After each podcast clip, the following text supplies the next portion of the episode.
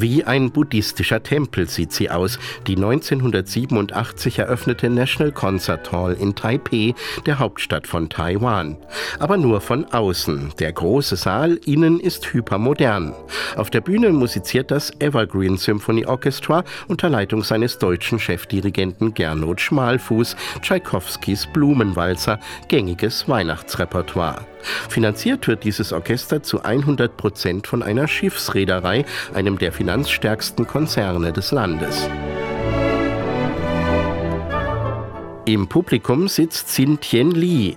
Sie ist Anfang 50 und arbeitet für die China Times, eine der vier großen Tageszeitungen in Taiwan. Ich frage sie, ob sie das Konzert rezensieren wird. Sie schüttelt den Kopf. In Taiwan veröffentlichen die Zeitungen keine Musikkritiken mehr. Das war früher so. Heute hat es die Branche schwer, so wie überall in der westlichen Welt. Und da kommen solche Dinge leider unter die Räder. Dennoch betont Xin Tian Li, schreibt sie selbstverständlich über klassische Musik. Also, ich bin ja studierte Musikwissenschaftlerin.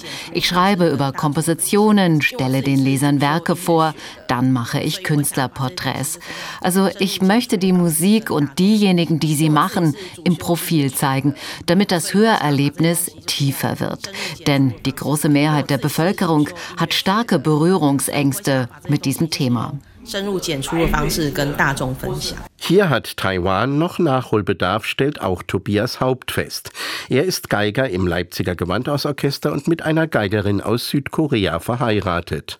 Dort, so seine Erfahrung, spielt Klassik eine stärkere Rolle im gesellschaftlichen Leben. Es studieren ja auch viele Koreaner in Amerika, in Europa klassische Musik. Es gibt mittlerweile auch hier sehr viele Orchester. Es gibt auch viele ganz herausragende koreanische Musiker, die mittlerweile auf der ganzen Welt zu Hause sind und auf der ganzen Welt gastieren. Der derzeit wohl bekannteste südkoreanische klassische Musiker ist der Pianist Song Jin-cho, der mit exzellenter Technik und großer Musikalität das Publikum begeistert. Er wird in seinem Heimatland wie ein Popstar gefeiert, beobachtet Tobias Haupt. Man hat hier tatsächlich den Eindruck, dass die Stars der klassischen Musik wirklich in der Gesellschaft sehr bekannt sind und gefeiert werden. Das war in Deutschland vielleicht in den 80er, 90er mit Anne Sophie Mutter so. Also die Begeisterung dafür ist erstaunlich. Vielleicht ist es ja eine Frage der unterschiedlichen Mentalität. In Japan wird die Begeisterung für die Protagonisten der dortigen Klassikszene nicht so überschwänglich artikuliert wie in Korea. Das mag aber auch daran liegen, dass hier die europäische klassische Musik wesentlich länger als in Taiwan oder Südkorea etabliert ist, nämlich schon seit dem letzten Drittel des 19. Jahrhunderts. Jahrhunderts. So stellt sich die Situation ähnlich wie in Deutschland dar.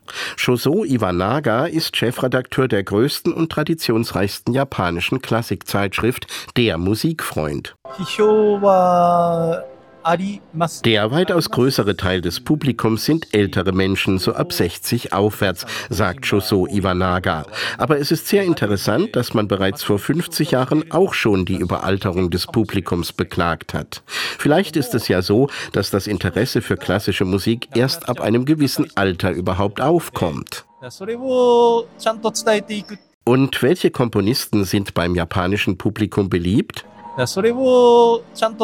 Vor allem deutsche und österreichische betont Shoso Iwanaga, Bach, Beethoven und Mozart.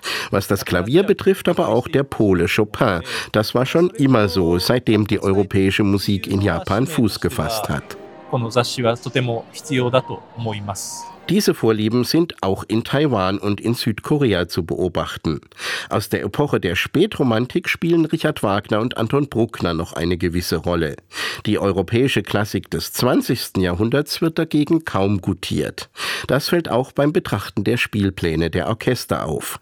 Die enthalten aber immerhin auch zeitgenössische Musik, allerdings fast ausschließlich von asiatischen Komponistinnen und Komponisten. Die sprichwörtliche Begeisterung des koreanischen Publikums betont der Musiker und Kenner des Landes Tobias Haupt, ist tatsächlich bei Beethoven besonders spürbar. In meiner Wahrnehmung ist die Begeisterungsfähigkeit im Allgemeinen hier sehr hoch für ganz verschiedene Dinge, für Musik, für Essen, für was auch immer. Durchaus sehr emotionaler Zugang zu vielen Dingen.